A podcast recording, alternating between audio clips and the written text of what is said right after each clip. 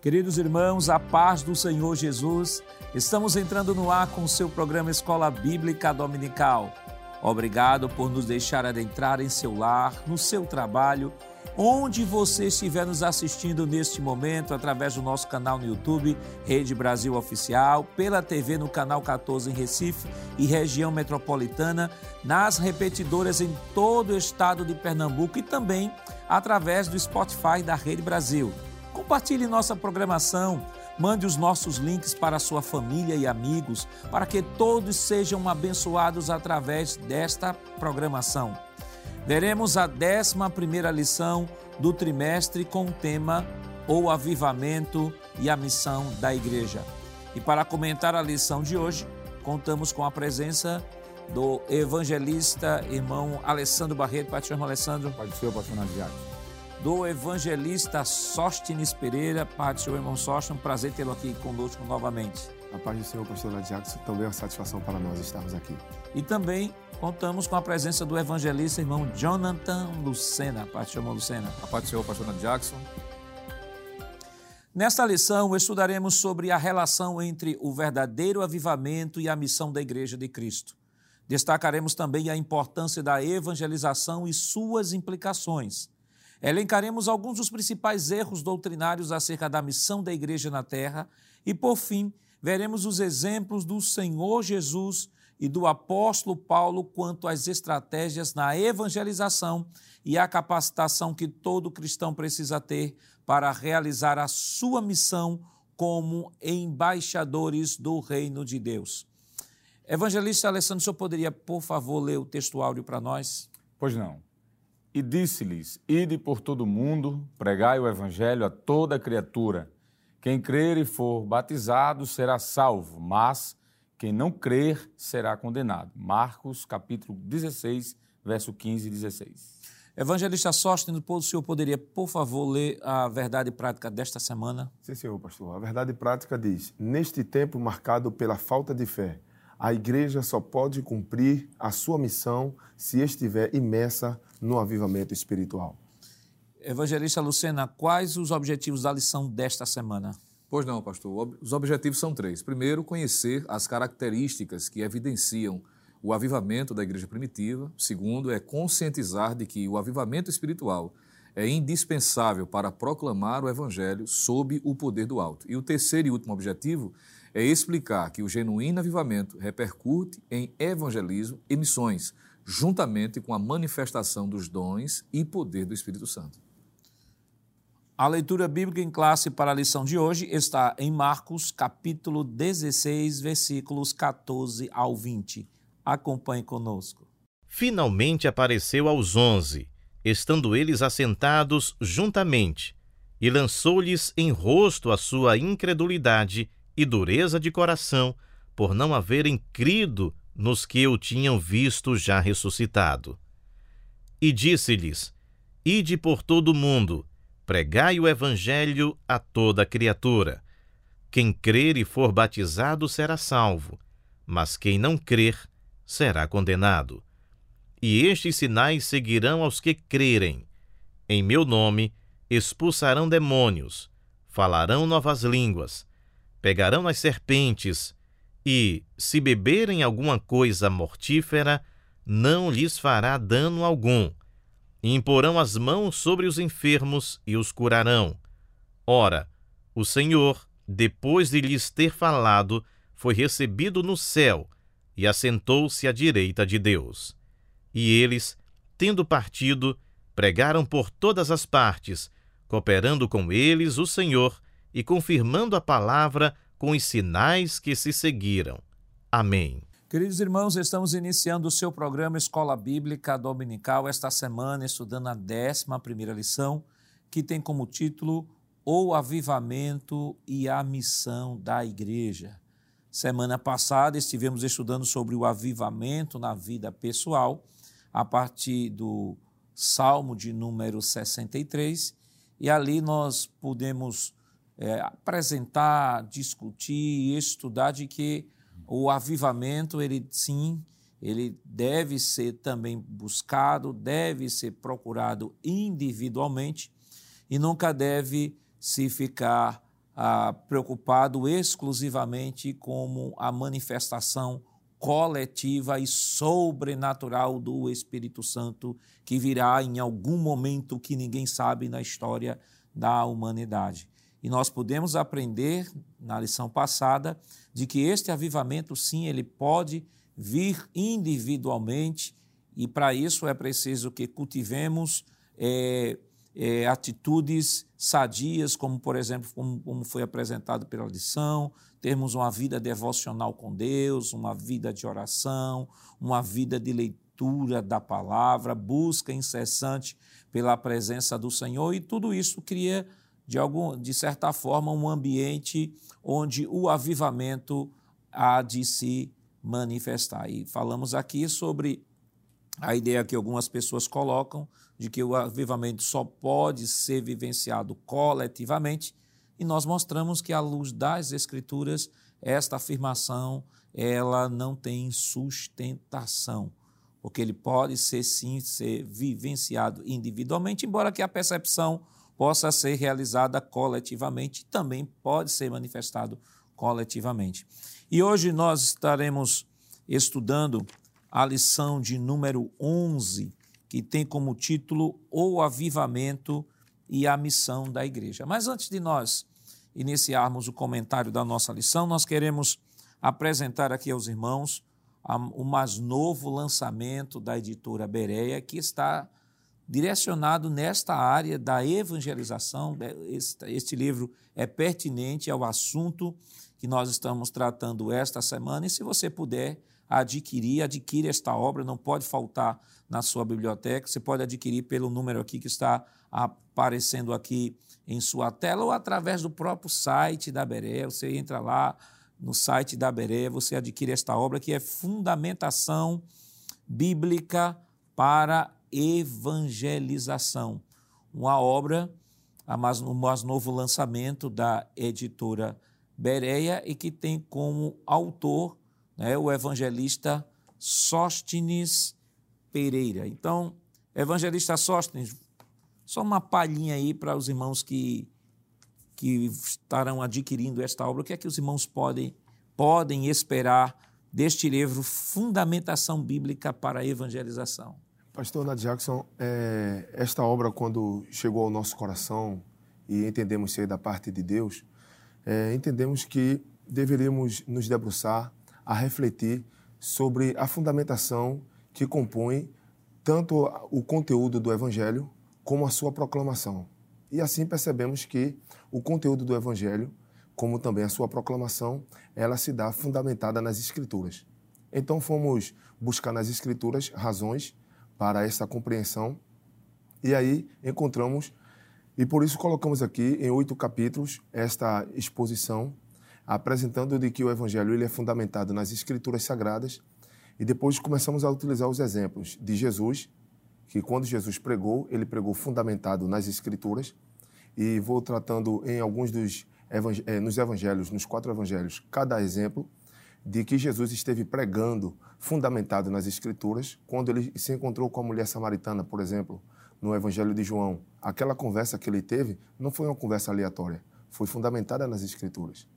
Depois tratamos é, que Jesus, que os discípulos também aprenderam a pregar olhando para o exemplo de Jesus. Então eles não foram ideólogos, nem ativistas sociais, nem sonhadores, nem adivinhadores. O que eles anunciavam era baseado nas Escrituras. E assim nós vamos discorrendo em outros capítulos esta fundamentação que compõe o Evangelho do Senhor Jesus. E o que eu acho diferencial nesta obra, é, irmãos, é que né, esta obra não é apenas uma revisão bibliográfica do tema, né? porque você tem diversos livros nesta área.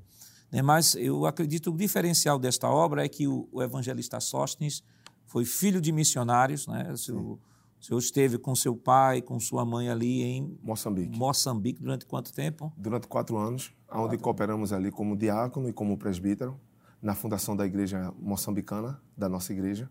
E depois estivemos na missão na África do Sul, República da África do Sul, iniciando o trabalho de língua inglesa por sete anos. No, nesse caso, já fui com família constituída, juntamente com minha esposa Marcelene e o primogênito na época, Jonatas, e depois nasceu o segundo filho lá na África do Sul, Pedro.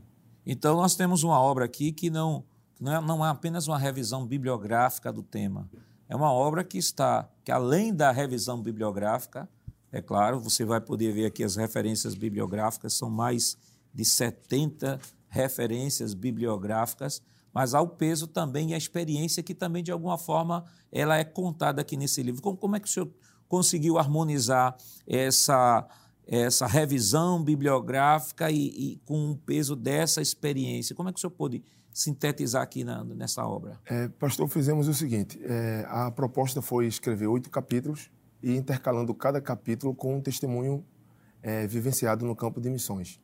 Então, à medida que nós íamos escrevendo este material, por exemplo, pensando é, no conteúdo do Evangelho e mostrando que esse conteúdo é fundamentado nas Escrituras, então eu me lembrei de, um, de uma situação que eu vivi no campo de missões, de que é, a pessoa queria que fosse anunciado qualquer outro tipo de assunto e qualquer outro tipo de proposta. E ali eu tive que mostrar, não, o que nós pregamos é nas Escrituras. Então peguei esse testemunho e colocamos dentro do exemplo, é, do, dentro da fundamentação que queríamos apresentar ali. Então, daí foram discorrendo outros testemunhos semelhantes e assim fomos escrevendo cada capítulo intercalando com esses testemunhos. E esta obra ela é de fundamental importância, haja vista hoje o evangelho coaching está crescendo, hoje se fala muito de evangelho, mas evangelho sem cruz, evangelho sem fundamentação bíblica, e este livro ele vem servir como uma vacina contra qualquer tipo de evangelho que não seja o, evangelho genuíno do nosso Senhor e Salvador Jesus Cristo. Então, só que mais uma vez apresentando aqui fundamentação bíblica para a evangelização, o autor evangelista Sóstenes. Então, é importante que você possa adquirir, é uma obra que não pode faltar em sua biblioteca. Evangelista Alessandro, o avivamento e a missão da igreja. O que é que a gente pode introdutoriamente já comentar sobre este assunto? Pois não, pastor. É, penso que Jesus é o melhor caminho para iniciarmos falar sobre essa proposta da lição, né? tratar sobre qual a missão da igreja. A igreja tem a missão de adorar, a igreja tem a missão de servir, a igreja tem a missão de socorrer. O socorro faz parte da missão da igreja. Mas, sobretudo, pastor, a prioritária missão da igreja foi dada por Jesus em Marcos, capítulo de número 16, a partir do versículo de número 15, que todo mundo conhece. Ide por todo mundo e pregai o evangelho a toda criatura. Nós podemos citar Mateus também, capítulo 28, a partir do versículo 18, bem como Lucas, capítulo 24, versículo 46 em diante, e também João, capítulo 20, versículo 21. E, claro, o texto magno, né, que é Atos dos Apóstolos, capítulo 1, a partir do versículo 5 em diante. Então, a missão da igreja, diria eu que uma da a principal missão da igreja, ela é a evangelização. Como eu já falei, a igreja, ela como corpo de Cristo, ela tem várias funcionalidades, se assim eu posso usar esse termo. Mas a missão principal, primordial, é alcançar vidas, é lançar a rede. Jesus, quando chama seus apóstolos, discípulos que se tornaram apóstolos, a primeira coisa que Jesus disse foi a missão principal. E vos chamareis, Jesus os chamou não para ser mais pescadores de peixes, mas pescadores de homens e buscar os homens que estão perdidos no mundo de pecado. É, esse texto, por exemplo, que eu citei, pastor, ide por todo mundo e pregar o evangelho a toda criatura, tem uma mensagem fantástica. A mensagem da igreja, ela não tem exclusivismo, ela não tem um prediletismo por nenhum povo, por uma língua, por, um, por uma região. Não, é por todo mundo. Pregai o evangelho por todo mundo, ou a toda criatura. E o texto continua seguindo, mostrando que, além de pregar, a igreja tem a missão de ensinar, tem a missão de batizar e tem a missão também de socorrer. Não só socorrer fisicamente, mas espiritualmente, porque o texto fala de libertação, o texto fala de cura e o texto fala de, proclama... de ministério, inclusive de dons espirituais.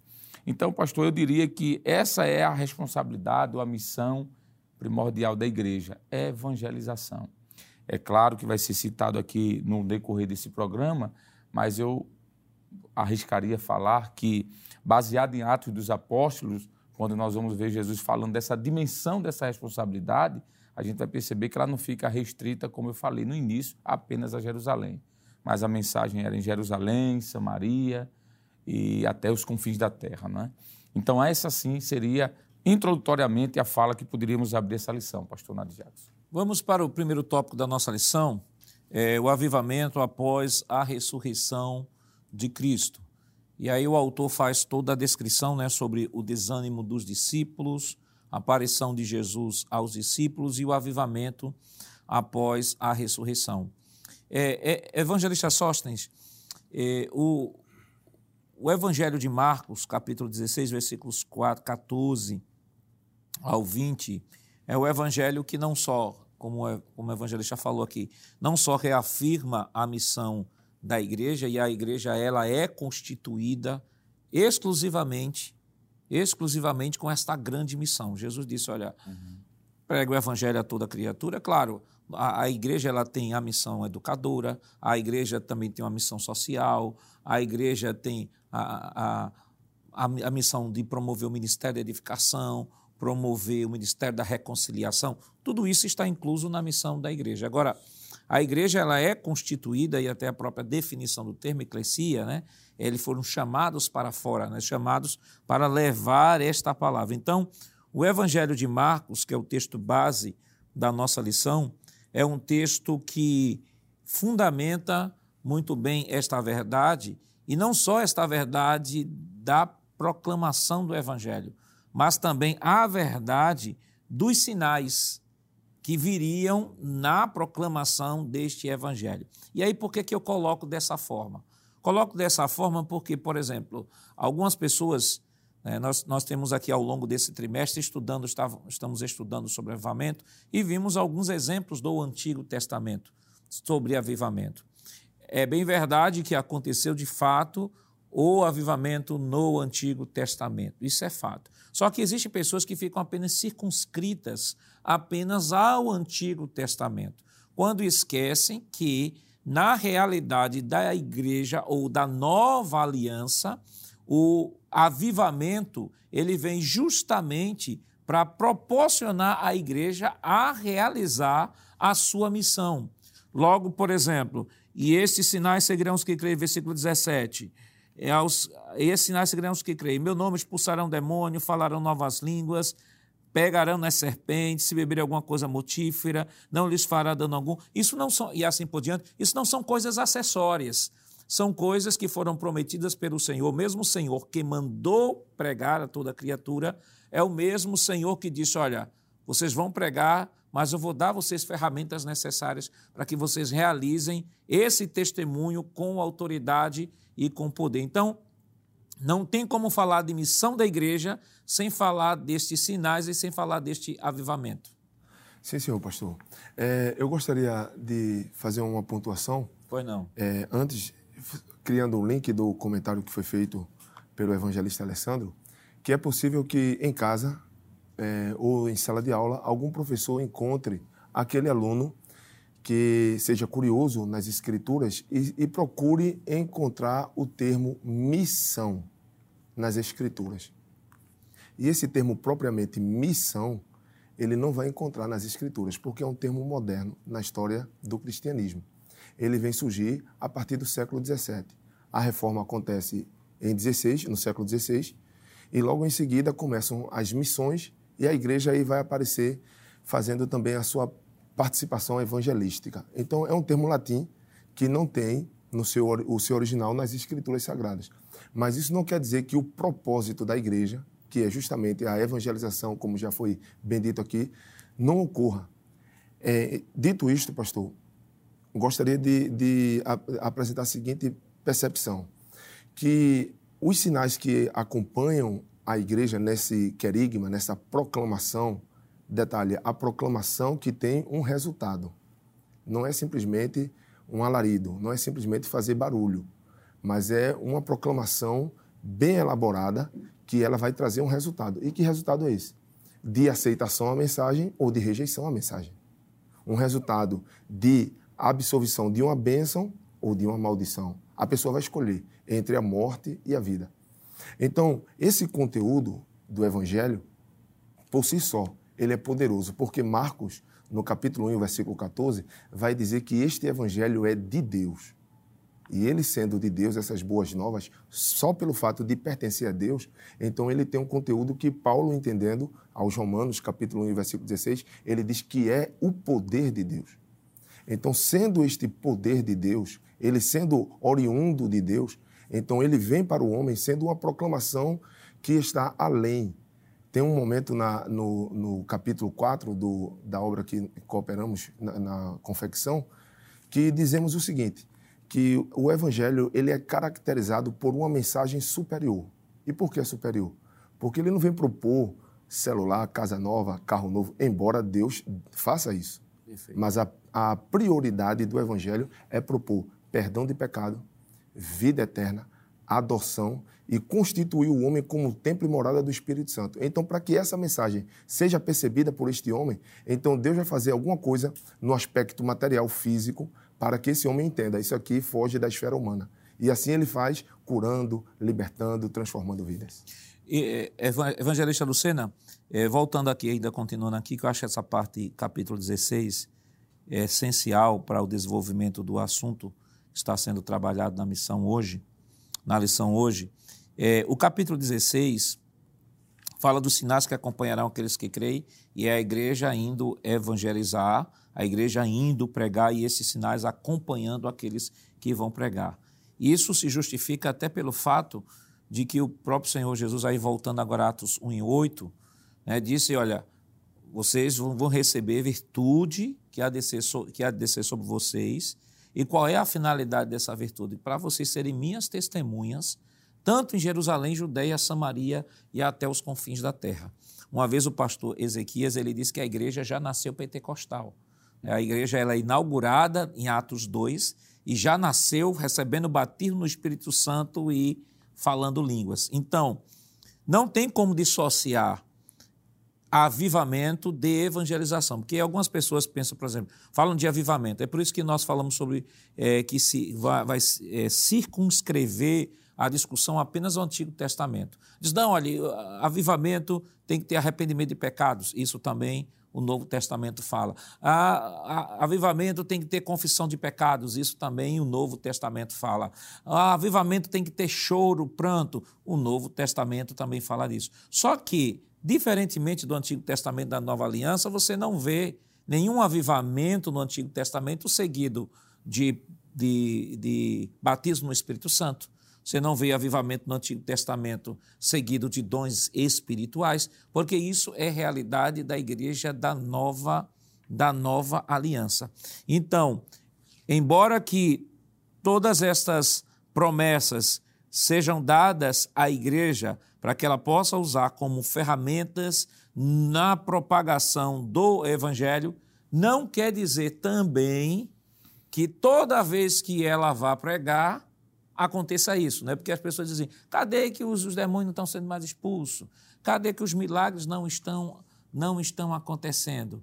Mas uma coisa é fato: a promessa é dada, Deus está realizando isso ao longo, esteve realizando ao longo de toda a história, está realizando na igreja hoje, e nós não podemos descartar, principalmente Marcos capítulo 16, como se fosse algo que não tivesse importância e nos focássemos apenas na, na defesa do avivamento à luz do Antigo Testamento. Perfeitamente, pastor. É, essas considerações que já foram feitas, não é, fica bem claro, primeiro, à luz do Novo Testamento, principalmente, de que a igreja ela foi separada, ela foi estabelecida com esse propósito de evangelizar o desejo, a iniciativa, a disposição em cumprir esta missão automaticamente se dá por pessoas que tiveram a sua experiência marcada, avivadas. O senhor estava fazendo menção do tópico primeiro, por exemplo, inclusive o tópico faz menção de que o avivamento ocorre na vida dos discípulos em um momento até decisivo, porque é relacionado na lição que eles estavam desanimados, não é? e isso pode ser visto com medo dos judeus, a portas fechadas, e o Senhor, após a sua ressurreição, ele apresenta-se e traz essa restauração. O que a gente pode utilizar é, como um termo relacional como um, um avivamento para aqueles discípulos. E a partir de então recebe então a renovação daquilo que o evangelista Alessandro já tinha feito menção, de que eles deveriam ser pescadores de homens. A partir dessa experiência e, consequentemente, em razão de eles colocarem isso como prioridade. E o próprio Jesus dizer em Atos capítulo 1, versículo 8, de que a agenda principal da igreja era evangelização, só que não de todo jeito, eles precisaram receber o poder do Espírito Santo, o batismo com o Espírito Santo para fazer com que este trabalho fosse realizado de forma eficaz. E quando nós falamos de forma eficaz, como o senhor pontuou, não necessariamente, por exemplo, como alguém quer criticar, principalmente os críticos do movimento pentecostal, querendo fazer menção, por exemplo, de que deixaram de ter alguns sinais como se Deus tivesse deixado de ter a capacidade de fazer, quando na verdade não é isso. Em uma outra lição já foi feita menção de que existem ações extraordinárias de Deus que elas só podem entrar em evidência quando as pessoas, ao ouvirem a mensagem, a proclamação do Evangelho, elas de fato acreditem nisso. O próprio texto diz, em Marcos 16, de que estes sinais seguirão aos que crerem.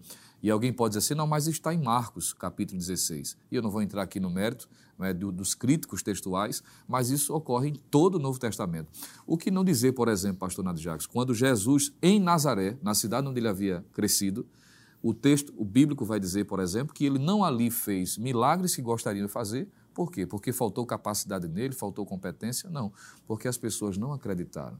Então, existem sinais, milagres, operações que estão relacionadas ou condicionadas ao crer. Agora, a igreja está pregando, a igreja está anunciando. E na medida em que essa mensagem é anunciada, o efeito está sendo realizado. O próprio Senhor disse através do profeta Isaías que a palavra que sai da sua boca não volta vazia. Não é?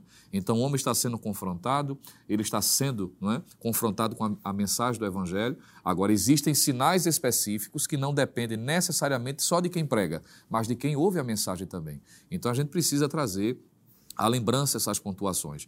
O que houve sinais que houve maravilhas no período de Atos dos Apóstolos, isso é fato. Que ainda hoje o Senhor continua operando, isso é fato também.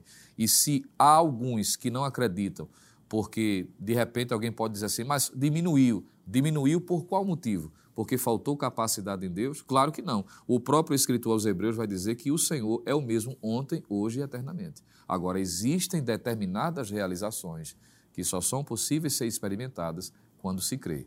Por isso que a Bíblia faz também questão de dizer de que aos que creem. Né? Então, se não crê, automaticamente não será possível determinados sinais ocorrerem. Eu penso que é um ponto a ser considerado também. Por isso que é relevante eh, tratar essa, essa questão, principalmente em cima de Marcos 16, né? porque nós temos aí hoje, você fala muito em avivamento, principalmente em decorrência né, do movimento que está ocorrendo nos Estados Unidos, e nós estaremos comentando depois sobre isso. E em decorrência disso, alguns têm, alguns têm tomado aquele exemplo lá dos Estados Unidos como um exemplo de um avivamento para desconstruir o chamado avivamento pentecostal. Mas será que de fato houve uma descontinuidade na ação de Deus em relação ao seu projeto? Será que a igreja, diferente do que dos milagres que Deus realizou no Antigo Testamento, ela tem a missão apenas de proclamar a mensagem, só exclusivamente a mensagem e a operosidade que Deus fez no meio de Israel, ou Deus dispôs no ministério profético lá do Antigo Testamento. Será que Deus ainda não realiza? Será que ele realiza, não realiza, realiza em parte ou não realiza mais? Mas isso nós estaremos comentando depois do nosso rápido intervalo. Voltamos já.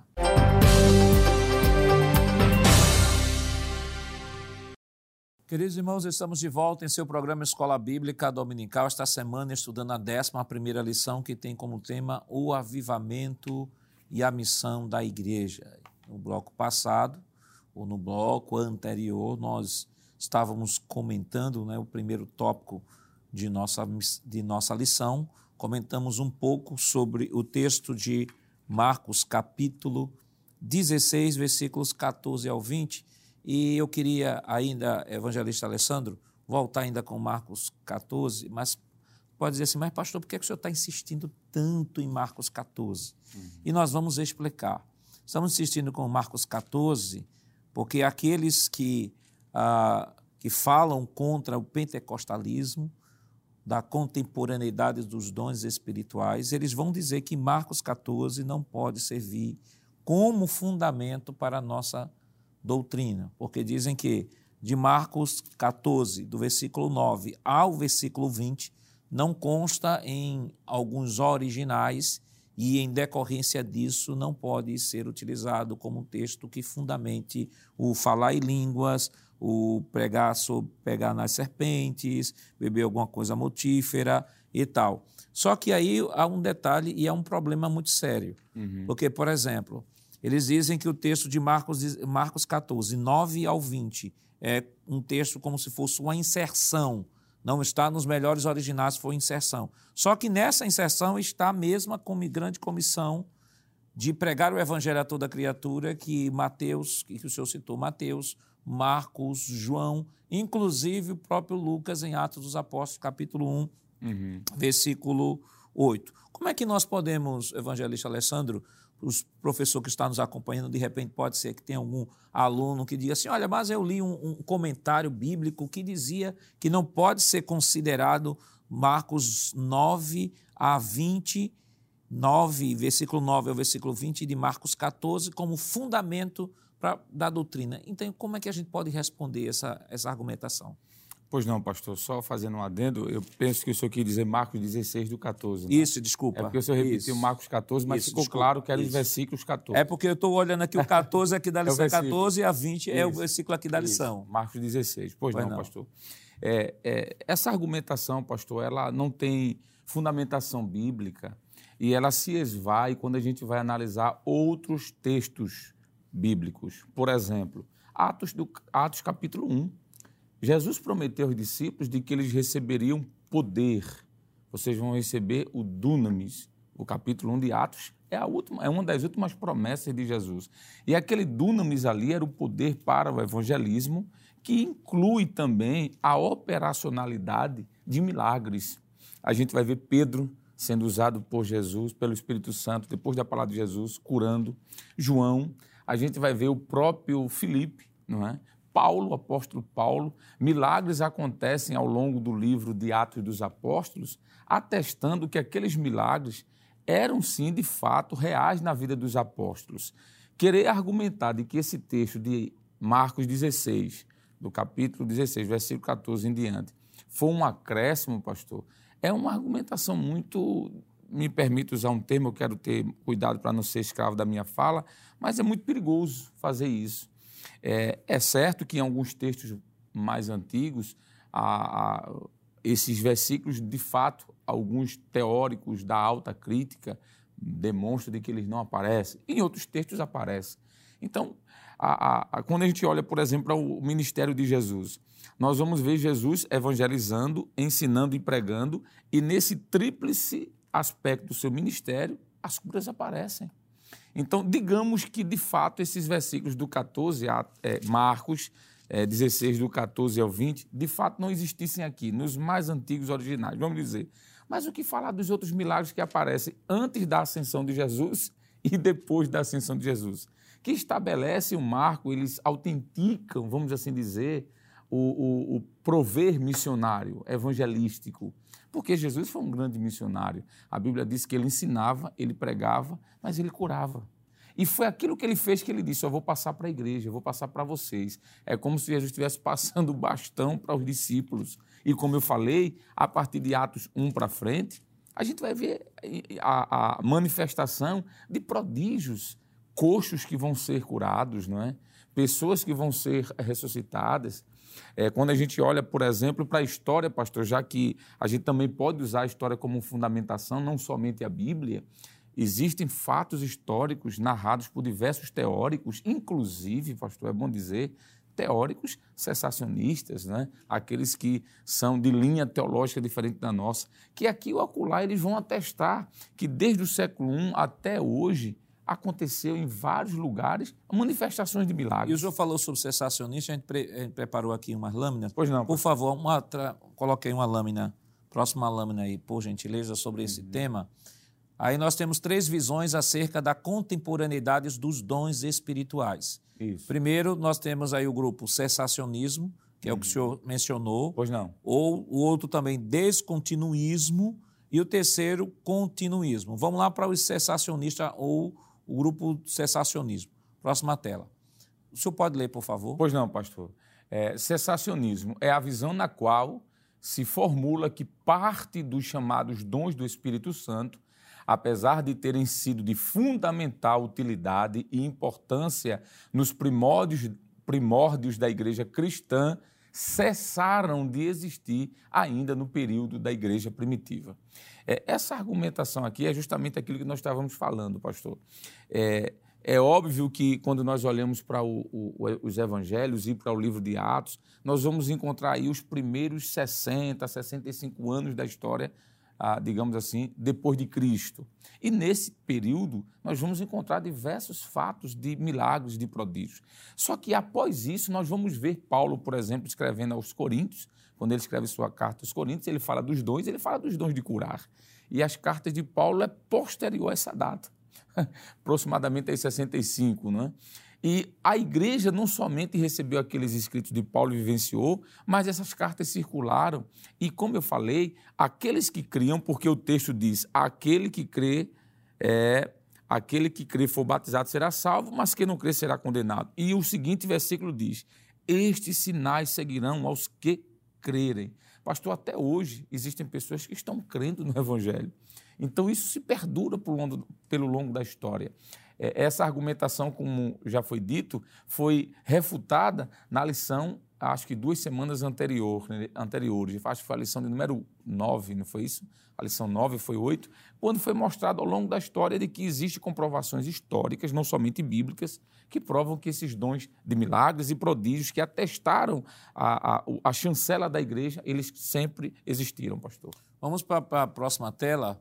Nós falamos sobre cessacionistas, mas há um grupo também chamado de descontinuismo ou cessacionismo moderado. O senhor pode ler, por favor? Pois não. Visão que defende que alguns dons continuam como eram no Novo Testamento, outros cessaram e outros continuam em parte. É, isso aqui é a continuação. É algo, o próprio termo diz, moderado. É o cessacionista moderado. Que alguns, pastor, em vez de chamarem de descontinuismo, chamam de desvanecentismo, a ideia de que está desvanecendo, está apagando. Começou lá no auge, mas foi apagando e hoje quase não existe. É uma argumentação também que não passa no crivo histórico, nem muito menos bíblico. Né? Então vamos para a próxima tela. Próxima tela, hum. continuismo. E aí, bem destaca em letras garrafais, Exato. nossa visão. E aí, com bem gosto. É a visão bíblica de que todos os dons mencionados nas Sagradas Escrituras estão disponíveis hoje à igreja.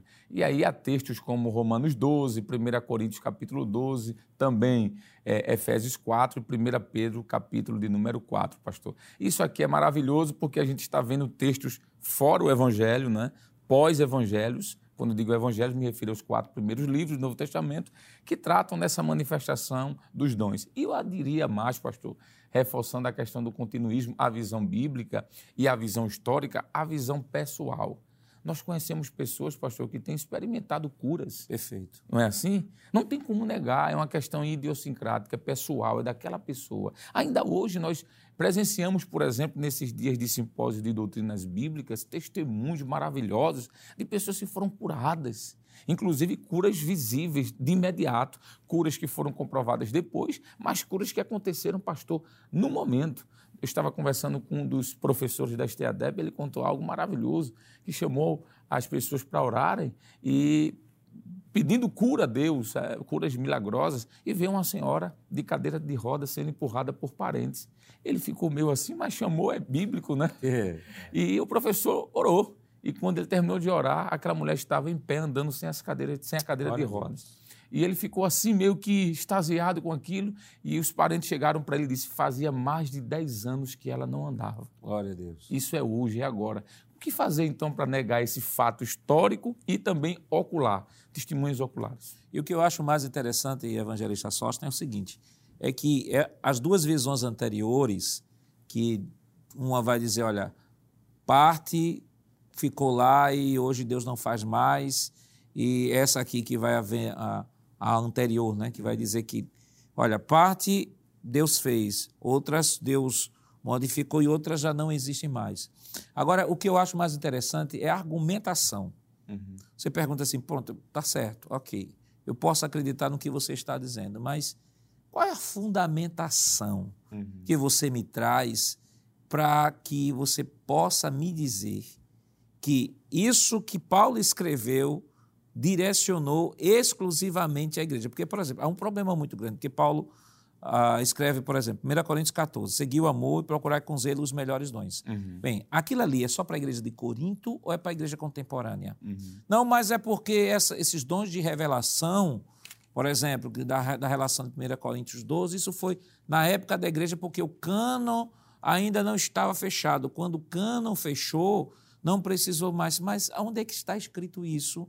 De que os dons estavam atendendo apenas a uma demanda uma demanda de, de é, por conta do cânon que ainda não, não tinha fechado. E outro detalhe, Paulo deixa claro que esses dons de 1 Coríntios 12 eram dons críveis de julgamento, uhum. diferente do cânon, diferente da carta que o apóstolo Paulo escreveu, diferente da carta que Pedro escreveu. Era a revelação de Deus, a inspiração mas os dons espirituais manifestados à igreja eram passíveis de crivo. Paulo diz assim: todos podeis profetizar, um após os outros, e os outros julguem. Então, não há sustentação, não há como ah, ter uma argumentação bíblica, porque se Deus deu à igreja, e isso está registrado na palavra, e Deus tensiona que aquilo seja uma realidade apenas para aquela época, o próprio Deus apontaria no texto bíblico de que aquele fato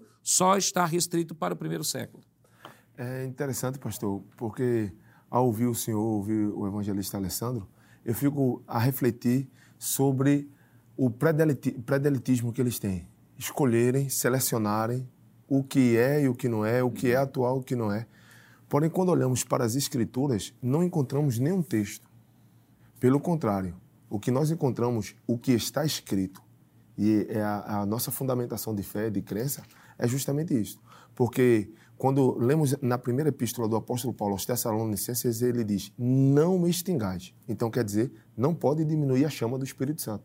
Se formos na proposta de que alguns vão dizendo que ele vai diminuindo essa ação até os dias de hoje. Quando nós olhamos para Efésios, nós vemos o apóstolo Paulo estimulando, dizendo: Sejais cheios do Espírito. Uhum. Então, não existe nenhum tipo de abordagem bíblica que venha fundamentar, a não ser um pensamento filosófico de alguém, uma construção argumentativa, para selecionar o que deve ser e o que deve ser, não deve ser aceito.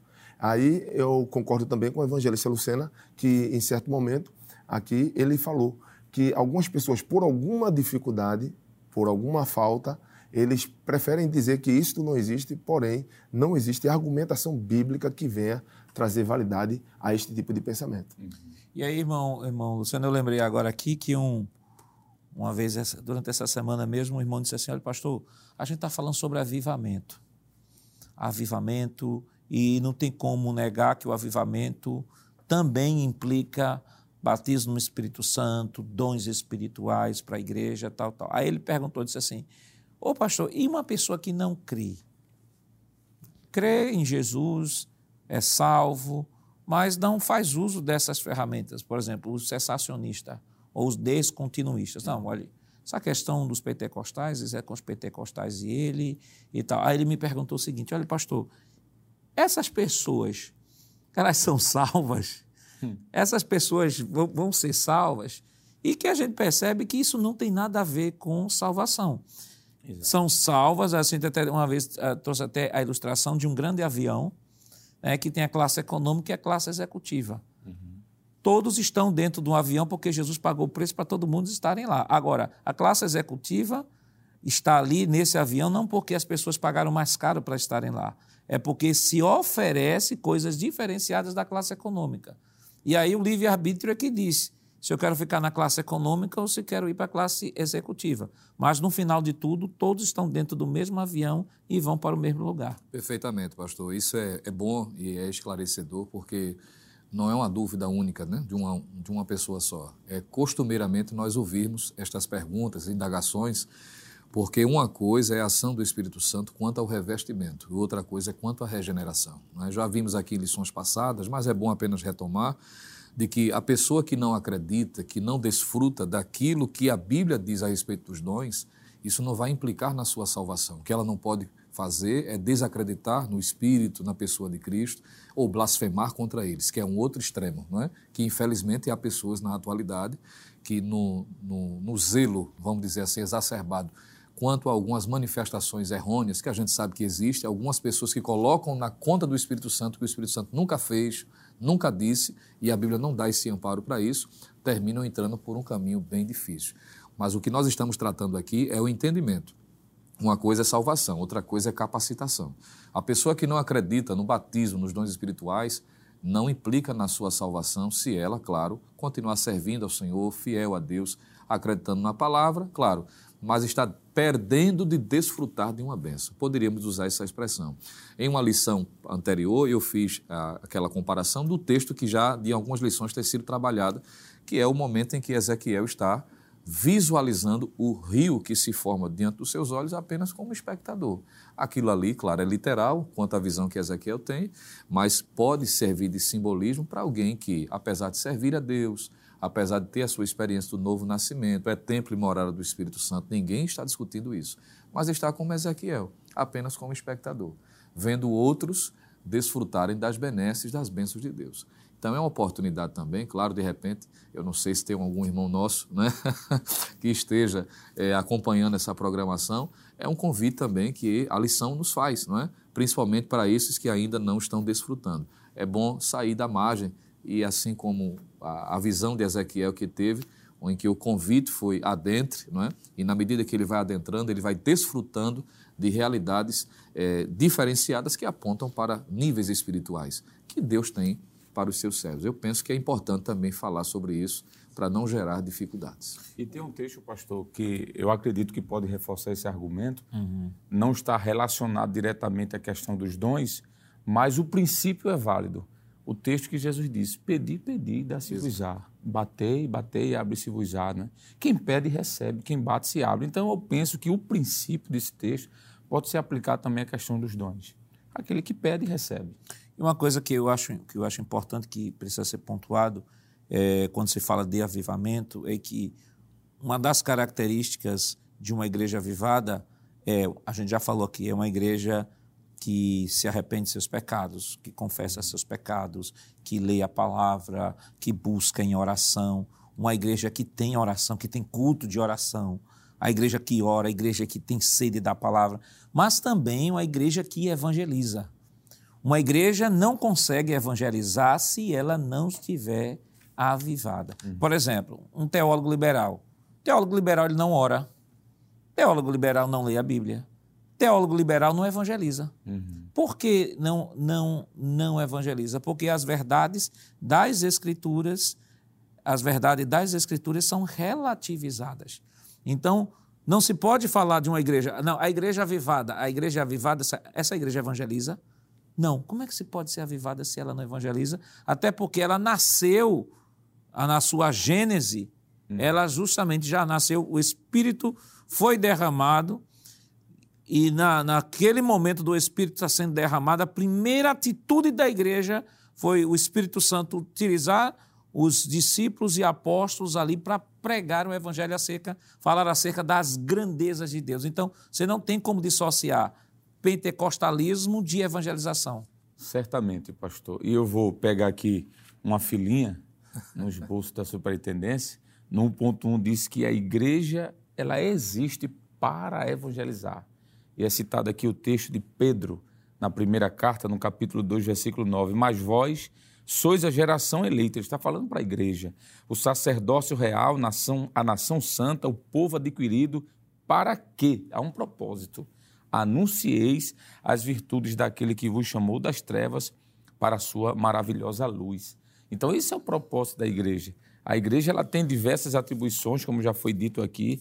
No entanto, pastor, sem sombra de dúvida, a mais excelente delas é a que justifica a sua presença, inclusive aqui na terra, a sua missão sublime é a evangelização. Foi citado aqui um, um pentecostal, Stanley Horton. Ele diz assim: na adoração, a igreja volta-se para Deus. Na edificação, ela atenta corretamente para si mesma. E na evangelização, a igreja focaliza o mundo. Eu achei muito bonito esse texto aqui. Então, a igreja ela existe para evangelizar, a igreja ela foi ordenada a fazer isso. Nós já citamos aqui Mateus 28, 19, Marcos 16 e 15, já foi citado aqui Lucas 24, 46 ao 49, João capítulo 20, versículo 21 e 22. E por que não dizer que essa ordenança bíblica da proclamação do Evangelho, ela é universal, é para todo mundo. Sinaliza, sem sombra de dúvida, essa grande responsabilidade da igreja. E esse assunto seu já entrou aí no avivamento na missão na igreja local.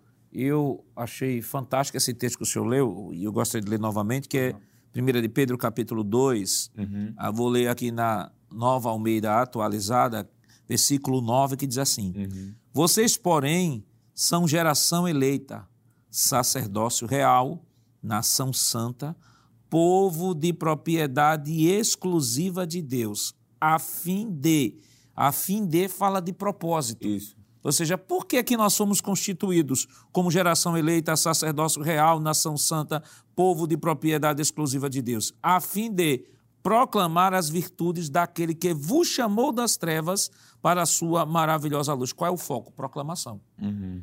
Proclamação, né, evangelista Sóster? Sim, senhor, pastor. É, falando em, em termos práticos sobre essa questão de avivamento, é, atualmente eu tenho cooperado com o pastor na vice-coordenação do Departamento de Adolescentes.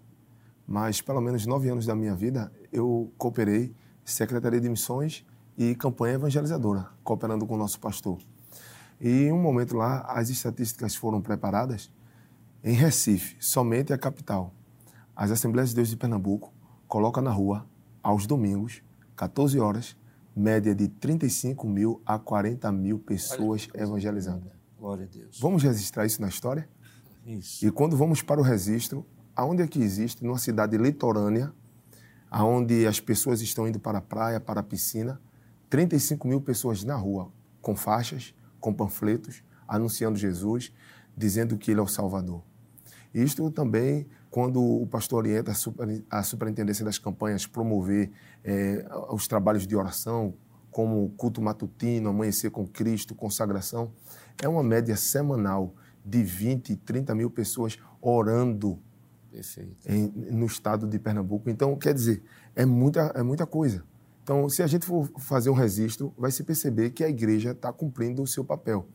Desejamos mais, ansiamos por mais de Deus, obviamente, porém, não podemos negar que o Espírito Santo de Deus está atuando entre nós. Então, o avivamento ele vai ocorrendo não somente com os sinais, não é? De, de cura, de, de é, libertação, ressurreição, mas também a atuação do Espírito Santo nos levando a buscar mais a sua presença, como também o próprio povo vai se arrependendo e chegando perto do Senhor. Tem um texto, pastor, na primeira epístola de Tessalonicenses, capítulo 1, o versículo 5, que eu achei interessante aqui para citar. Porque o nosso evangelho não foi a voz somente em palavras, mas também em poder e no Espírito Santo e em muita certeza, como bem sabeis quais fomos entre vós por amor de vós. Então, o apóstolo Paulo está dizendo que ele atuou na pregação do evangelho com o auxílio do Espírito Santo. E se há alguma extinção, será que hoje nós contamos com quem para esse anúncio acontecer? Quando a gente vai lá para Pedro, na primeira epístola, capítulo 1, versículo 12, Pedro também vai dizer que anjos desejaram fazer isso. Porém, os que proclamavam naquele momento específico estavam proclamando com auxílio do Espírito Santo.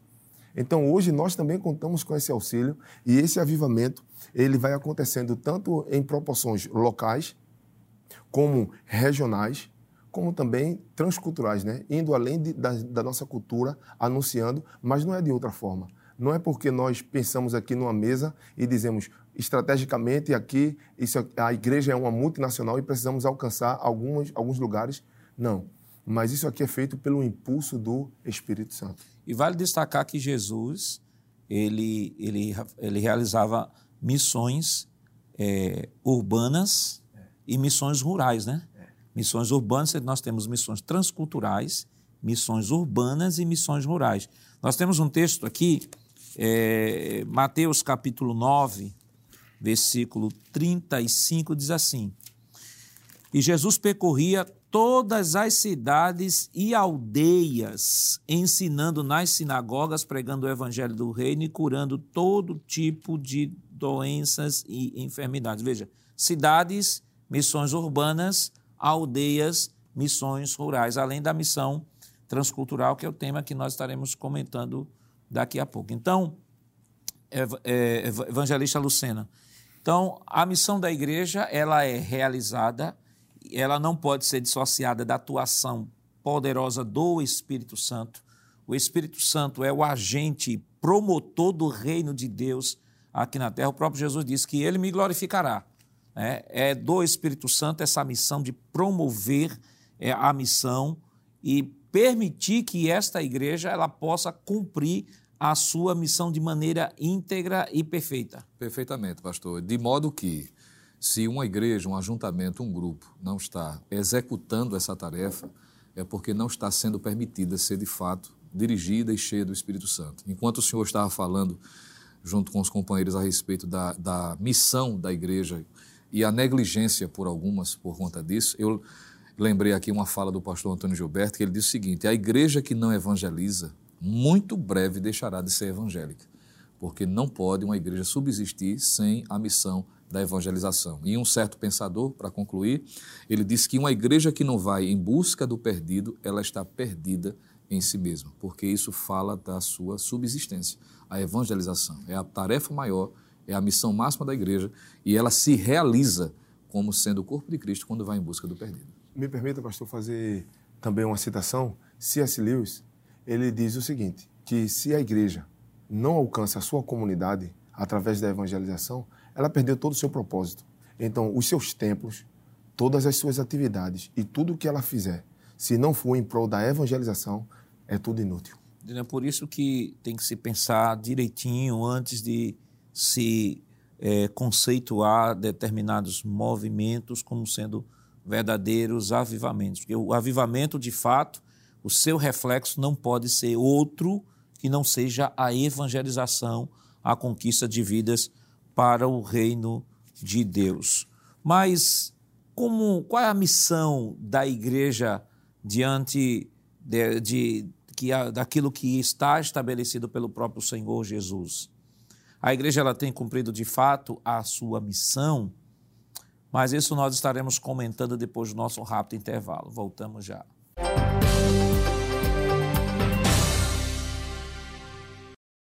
Queridos irmãos, estamos de volta para o último bloco do seu programa Escola Bíblica Dominical. Nesta oportunidade, estudando a 11 lição, que tem como título O Avivamento e a Missão da Igreja. E no bloco anterior, nós estávamos comentando sobre o segundo tópico da nossa lição, sobre o avivamento na missão da igreja local. Eu gostaria de que apresentasse a próxima tela, por favor. Ah, estaremos falando sobre a tríplice missão da igreja. E, evangelista Alessandro, nós temos aí dentro desse gráfico, comumente, né, boa parte da literatura que fala sobre, sobre igreja, eclesiologia, vai tratar alguns conceitos do Novo Testamento. Vai falar da tríplice missão da igreja, que é a coinonia, querigma e diaconia. O que é que a gente pode rapidamente comentar sobre esse tópico? Pois não, pastor. Esse tríplice aspecto da igreja primitiva é o modelo, digamos assim, do que hoje a igreja tem feito também. O que seria a coinonia? Comunhão. O texto de Atos diz que os irmãos, no início da igreja, tinham tudo em comum. E essa comunhão, essa coinonia, fortaleceu certamente o evangelismo. A igreja chegou tão longe, na época do primeiro século, por conta da comunhão que havia entre os irmãos ter tudo em comum. E aqui fala, pastor, por exemplo, de contribuição. Alguém que tem tudo em comum, alguém que tem coinonia, ele investe, por exemplo, na obra da igreja. E aqui já vai ligar o próximo ponto, que é o querigma, que é a pregação do evangelho. Os irmãos investiam para que essa mensagem chegasse a outros lugares, a proclamação das boas novas, não é? E em seguida, um ponto está ligado ao outro. Quando há coinonia, há investimento. Para quê? Para que o evangelho seja pregado. E se há investimento, há a diaconia, o serviço. A igreja estava a serviço do reino. Atos capítulo 2 em diante, nós vamos ver isso aqui estampado, pastor. A coinonia, querigma e diaconia. Havia comunhão, nessa comunhão havia a participação da comunidade, havia, claro, comunhão fala também de culto e etc. Mas eu quero focar mais no aspecto evangelístico da palavra, né? Comunhão no sentido de estarem juntos com um propósito só, de levar a mensagem. Por mais que saibamos que a igreja vai sair, digamos, das quatro paredes em Atos 8, é? depois da grande perseguição. Mas isso é basicamente o modelo, pastor. Comunhão, proclamação e serviço. A igreja ela serve um ao outro, mas também serve o corpo em si quando vai atender aquele que está próximo, aquele que está fora da comunidade cristã, inclusive os perdidos, aqui nós poderíamos dizer isso. E aí, irmão é, é evangelista Sócio, nós temos aí coinonia, querigma, é, diaconia, tríplice missão da igreja. A igreja ela só cumpre de fato a sua missão se ela cumprir esse tríplice propósito.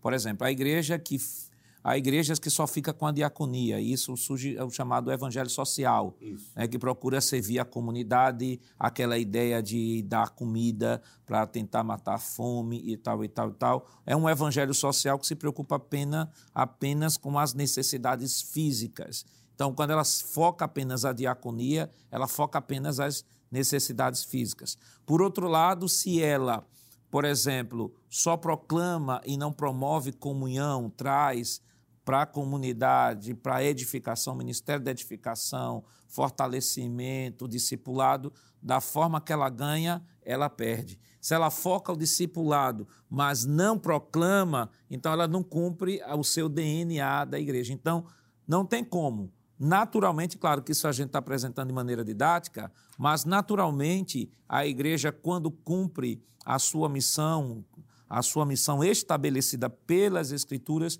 não tem como isso não aparecer é, na sua prática diária. Exatamente, pastor. É, existe um termo que eu costumava utilizar no campo de missões para os novos convertidos, não é? Porque alguns ficavam tendenciosos a olhar a igreja conforme a sua própria percepção. E eu costumava dizer o seguinte, que a igreja ela não é paralítica.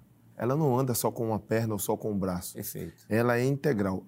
E aí é um ponto de reflexão, né? A missão integral da igreja não é simplesmente o cuidado físico, como alguns propõem é, como sendo o ponto primário. Mas a missão integral da igreja está justamente em compreender esta questão da reconciliação que promove esta comunhão e a proclamação que é resultado desta reconciliação, e logo em seguida vem esta diaconia, que é este serviço. Até porque esse, essa, essa ideia que o senhor colocou aí da, da missão integral da igreja, né, ela acabou, esse, essa terminologia acabou sendo sequestrada pelo evangelho social. Né? Exatamente. Então, quando se fala de missão integral da igreja, se fala é, justamente da, da, de promover a satisfação social, de lutar, inclusive até defender né, a invasão de terras, etc. Tudo. Então, quando a gente olha para a visão da igreja, a gente percebe que a igreja evangelista, pelo próprio DNA que a gente falou aqui, de 1 Pedro capítulo 2, versículo, ela é nação santa, sacerdócio real, propriedade exclusiva de Deus. Então, seu DNA não é daqui. É uma igreja que está aqui para cumprir a sua missão, mas existe um prazo de validade, existe um tempo específico. Por isso que ela é caracterizada nas Escrituras e os cristãos são caracterizados como peregrinos e forasteiros. Exato, pastor. Essa, essa fala ela vai é, contradizer o que é considerado, inclusive foi colocado no esboço da superintendência, como conceitos errados a respeito da missão da igreja. Os senhores acabaram de falar, por exemplo, a questão de promover a salvação somente através da assistência social, que a gente sabe que, que na medida que o evangelho é pregado, naturalmente, o evangelista Alessandro fez menção de Atos 2, que havia essa preocupação dentro do exercício da coinonia, da comunhão, que essa participação né, está ajudando aqueles que estão passando por dificuldades, mas isso não pode ser colocado como sendo a missão superior. Não se pode, por exemplo, confundir, dizer que a igreja deve cumprir a função do Estado. É um problema também. Não é? A gente não pode, claro, como cidadãos, estamos ligados à política, podemos exercer o nosso posicionamento como, como servos de Deus e temos as nossas preferências, mas não confundir de que a igreja foi colocada como, com o propósito de cumprir o papel do Estado. O Estado tem a sua missão e a propósito, Deus estabelece isso também. Isso está revelado de forma clara na Bíblia. mas a igreja tem a sua missão. Ela pode até auxiliar, ajudar, compartilhar de determinadas situações. Por que não dizer, por exemplo, no... é bom falar da nossa casa, não posso falar da casa dos outros, mas a nossa igreja, a Assembleia de Deus aqui no estado de Pernambuco, quantos lugares a igreja tem chegado com a evangelização? Com os projetos sociais, por exemplo, que é o projeto eh, Samuel, onde as crianças são assistidas, recebem o ensino da palavra e recebem assistência social também. Lugares onde existem limitações, dificuldades, a igreja auxilia, ajuda, mas não é o papel principal. O papel principal é a evangelização, é a pregação da palavra. E se precisa entender isso. Como também a ideia que alguns têm de forma distorcida de que a igreja deve se isolar completamente da sociedade. É dois extremos. Não é? Quando, quando lemos em Atos dos Apóstolos, capítulo 2, me veio agora a lembrança, me permita ler aqui, pastor, para não citar errado, quando o próprio evangelista Lucas ele faz menção de que a igreja primitiva ela se relacionava, claro, dentro da sociedade para ganhar as vidas, para ganhar as pessoas para Cristo. Em Atos capítulo 2, versículo 44 em diante, Diz assim: todos os que criam estavam juntos e tinham tudo em comum. Vendiam suas propriedades, fazendas, repartiam com todos, segundo cada um tinha necessidade. E perseverando unânimes todos os dias no templo, partindo pão em casa, comiam juntos, com alegria e singeleza de coração. E esse versículo 47 é a, é a parte principal que quero destacar: louvando a Deus e caindo na graça de todo o povo. E todo o povo aqui não é a comunidade cristã, tá? Se referindo ao convívio social. E todos os dias acrescentava o Senhor à igreja aqueles que se haviam de salvar. Então, o papel da igreja é esse: é dar testemunho, evangelizar, pregar, transmitir o ensinamento da palavra de Deus. E quando se faz isso, automaticamente, claro, como Cristo está interessado em, no homem completamente, claro, algumas necessidades pontuais serão atendidas, mas não com o propósito de é, erradicar os sofrimentos, as dificuldades, porque o céu não é aqui, como o senhor falou. Perfeito. Então, a nossa cidadania é celestial, enquanto nós estivermos aqui como cidadãos da terra também, precisamos, como crentes, estar atentos a esta realidade para não confundir. Como disse um certo pensador, uma coisa é uma coisa e outra coisa é outra coisa. Então, é interessante que quando a igreja exerce sua missão social, ela, algumas pessoas quando falam do social, pensam logo em cesta básica, em comida. A igreja também faz isso, mas o, o trabalho que ela realiza, é, evangelista Alessandro, por exemplo, o indivíduo que vivia uma vida de delinquência, vivia uma vida de delinquência, ele aceita o evangelho, o evangelho transforma o cara a custo zero. O indivíduo que vivia na delinquência recebe um nome, cidadão deixa de dar problema ao Estado, o Estado deixa de gastar com ele por conta da delinquência, da depredação, da baderna, ah, da, dos problemas que ele podia causar à sociedade. Por quê? Porque ele agora é uma nova pessoa em Cristo Jesus. Então, o poder do Evangelho, poder do Evangelho realiza também essa, essa missão social da igreja, de quanto menos, ah, ah, quanto mais pessoas que vivem esta vida, que são transformadas pelo poder do Evangelho, menos o Estado há de gastar na ressocialização com essas pessoas. Sem sombra de dúvida, pastor, enquanto o senhor estava falando sobre esse aspecto evangelístico e social ao mesmo tempo, lembrei daquele jovem lunático que vivia em Gadara. Quantos prejuízos aquele homem não trouxe à sociedade? O texto diz que ele foi preso várias vezes e quebrou grilhões. É possível que ele tenha depedrado, é possível que ele tenha violentado, tenha espancado pessoas. Isso é um prejuízo à sociedade. Aí Jesus vai lá com uma campanha evangelizadora de Nazaré. Aí chega lá, prega o evangelho para aquele jovem. Aí o homem que estava louco, nu, quebrando tudo, pichando, fazendo o que não prestava, vai estar em São Juízo e diz: Jesus, eu quero ir contigo. Aí Jesus disse: Eu vou para outra missão e você vai ficar aqui. E há quem diga, pastor, que ele foi um dos primeiros missionários naquela região ali. Então, isso é um trabalho social, quando você alcança a pessoa e liberta essa pessoa. Por que não mencionar os trabalhos, pastor? Grandes trabalhos de evangelismo nos hospitais, por exemplo. Nós sabemos que existe uma carência na área da capelania, por exemplo, da assistência religiosa em hospitais, em escolas, em presídios, e os irmãos exercem esse ministério, se eu posso usar o nome ministério. Por que não citar presídios, pastor? Manicômios. Eu tive a oportunidade, como dirigente de campanha, e muitas vezes para presídios evangelizar, em manicômios, em hospitais. E você vê pessoas. Eu já encontrei pessoas na rua, no shopping, que eu nem lembrava mais, ela me cumprimentou com a paz do Senhor. Eu disse, a paz do Senhor. Eu disse, amém, meu irmão. O senhor lembra de mim? Eu disse, meu irmão, me desculpe, mas não lembro não. Eu sou aquele que estava lá no presídio, que os irmãos evangelizaram e eu me converti. Isso é um serviço social. Um, um, um, um uma pessoa que está presa respondendo pelos seus delitos num, num, num, presídio e ela sai e não retorna mais lá por conta da proclamação do evangelho que chegou até ela, pastor, como o senhor falou, é um custo a menos para o Estado. Isso é um serviço social. A gente coloca, nós temos o hábito de colocar na cabeça de que o serviço social é apenas a entrega de cestas básicas ou de roupa, né? Isso também é, mas não apenas. Quando nós evangelizamos, como Jesus fez, no exemplo já citado, com certeza o, o a obra social é feita e o evangelismo em parceria. Me permita, pastor, é, uma palavra na questão prática disso aí. É, devido à experiência na superintendência das campanhas, esse trabalho social ele tem sido feito de forma muito ampla uhum. pela igreja, tanto evangelizando nos hospitais, como também nos presídios. Isso e também diversas cruzadas que a igreja tem feito em alcançando as comunidades. Semanalmente a superintendência tem programado cruzadas que vão de terça a sábado. Sábado duplica a cruzada porque alcança é, o domingo, já que no domingo não temos cruzada, então fazemos até o sábado duas cruzadas. E o que é que acontece? É média mínima de 500 pessoas no meio da rua, pastor. Todos os dias. Outro dia eu estive numa cruzada em plena terça-feira.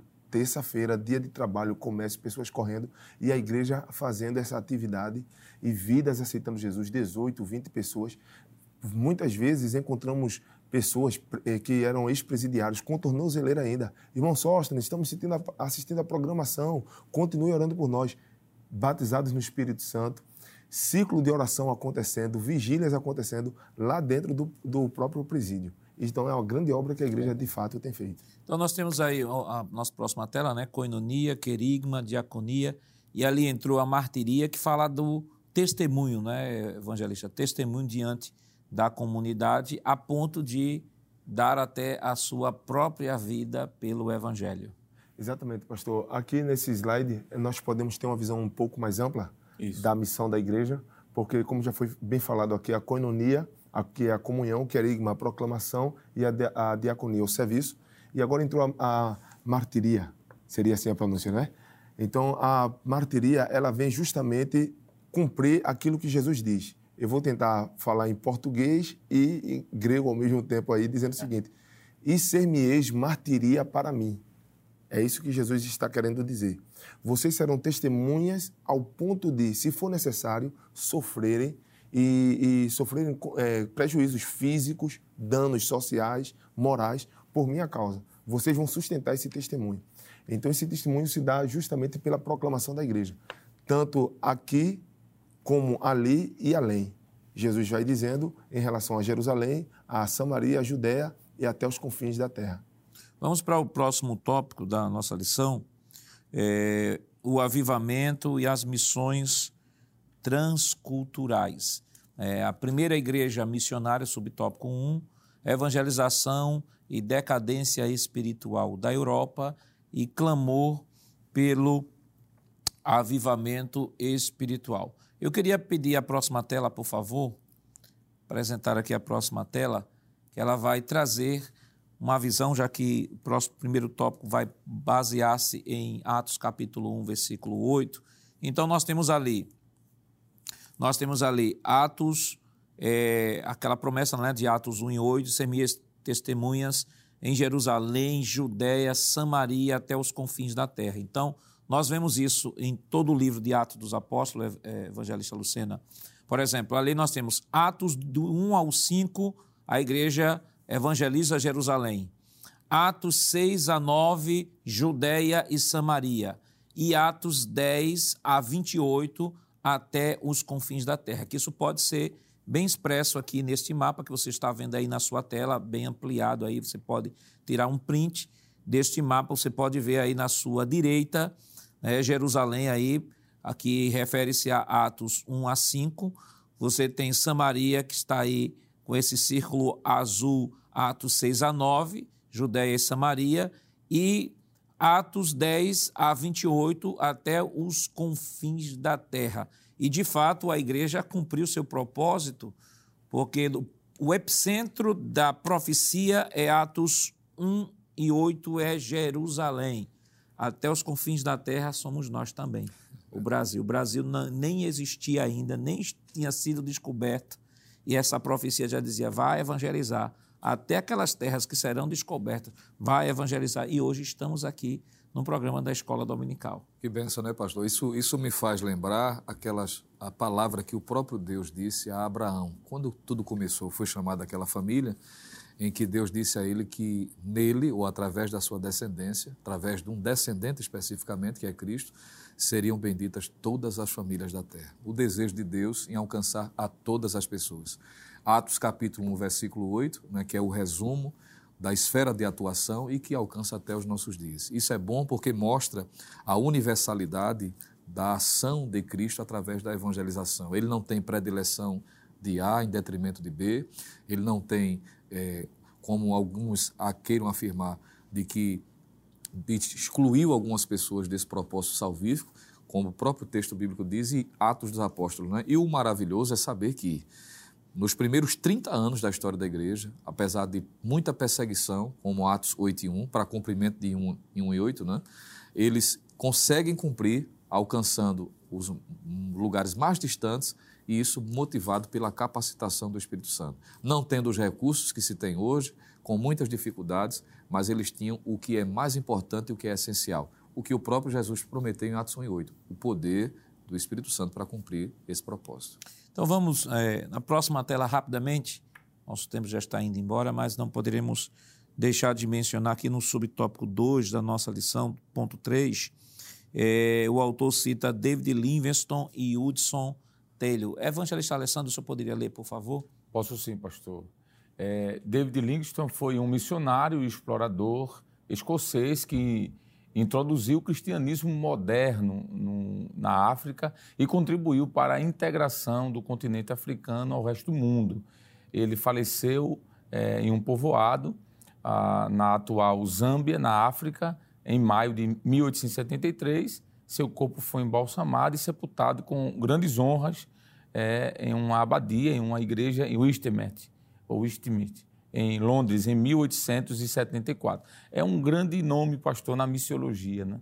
Não tem como você estudar missiologia sem esquecer, sem mencionar o nome deste grande pregador que doou a sua vida para colocar em prática o que nós estamos falando aqui na obra missionária. E é importante que o professor ele possa fazer uma pesquisa, pega aí o nome Isso. David Livingstone, dê uma pesquisa lá sobre ele, tem uma história linda, fantástica. Nós colocamos aqui apenas como uma forma de introduzir, de lhe apresentar David Livingstone, você que não sabia como era ele, quem é esse e tal. Estamos lhe apresentando aqui no programa Escola Dominical, mas faça uma pesquisa, dê uma lida na história dele para que você possa trazer para o seu aluno esta informação ah, bem, bem consistente para que possa embasar ainda mais aquilo que você está abordando na sala de aula. Próxima tela, nós temos aí Hudson Taylor, evangelista Sóstenes.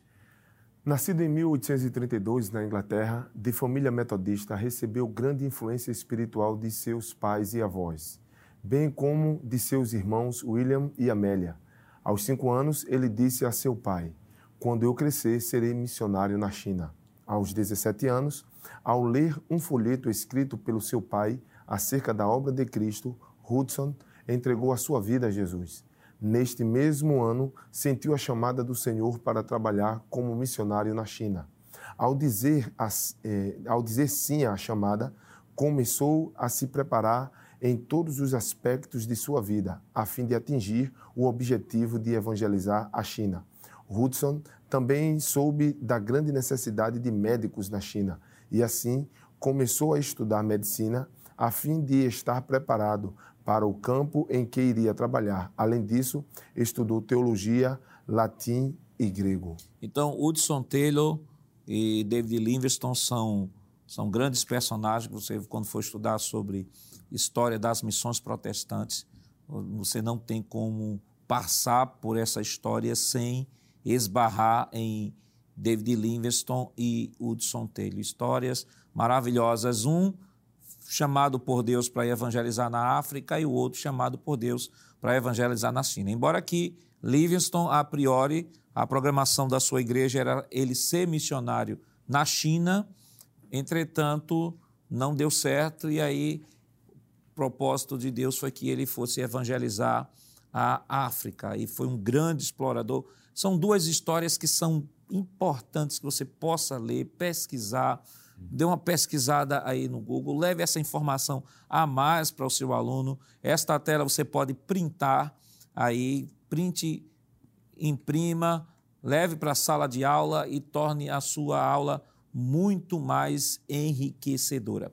Evangelista Alessandro, rapidamente aqui, que lições a gente pode extrair dessa lição para orientar o professor que nos acompanha? A responsabilidade missionária que é colocada coletivamente para a igreja, mas individualmente para cada crente. Um texto, pastor de Paulo, escrevendo aos Coríntios, 1 Coríntios 9, 16, ele disse: Ai de mim, se não cumprir com esse ministério que foi me imposto, né? Essa foi imposta esta obrigação.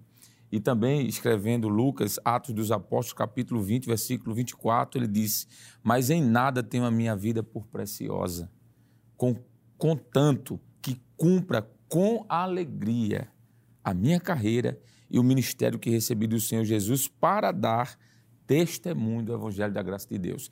Eu penso que esses dois versículos, pastor, resumem muito bem o conteúdo da lição em mostrar a responsabilidade que temos, mas também o privilégio de, re, de realizar isso, como disse Paulo, com alegria.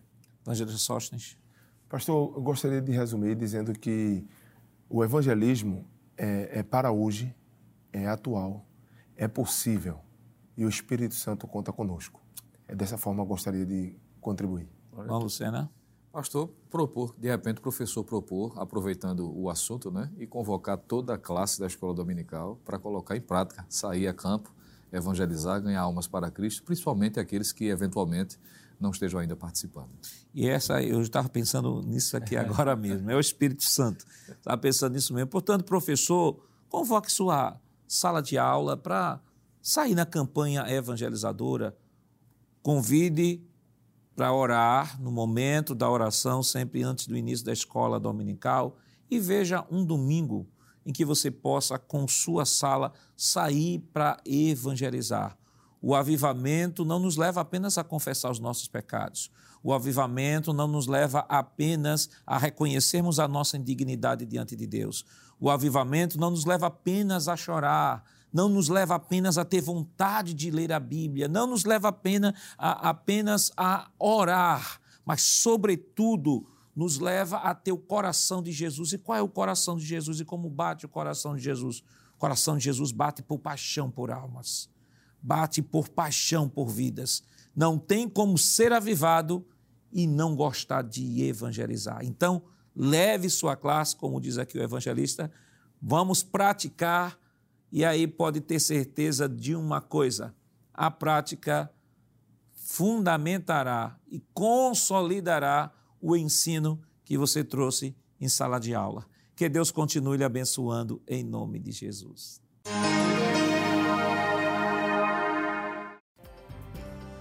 Chegamos ao final deste programa. Hoje estudamos a 11 lição com o tema O Avivamento e a Missão da Igreja.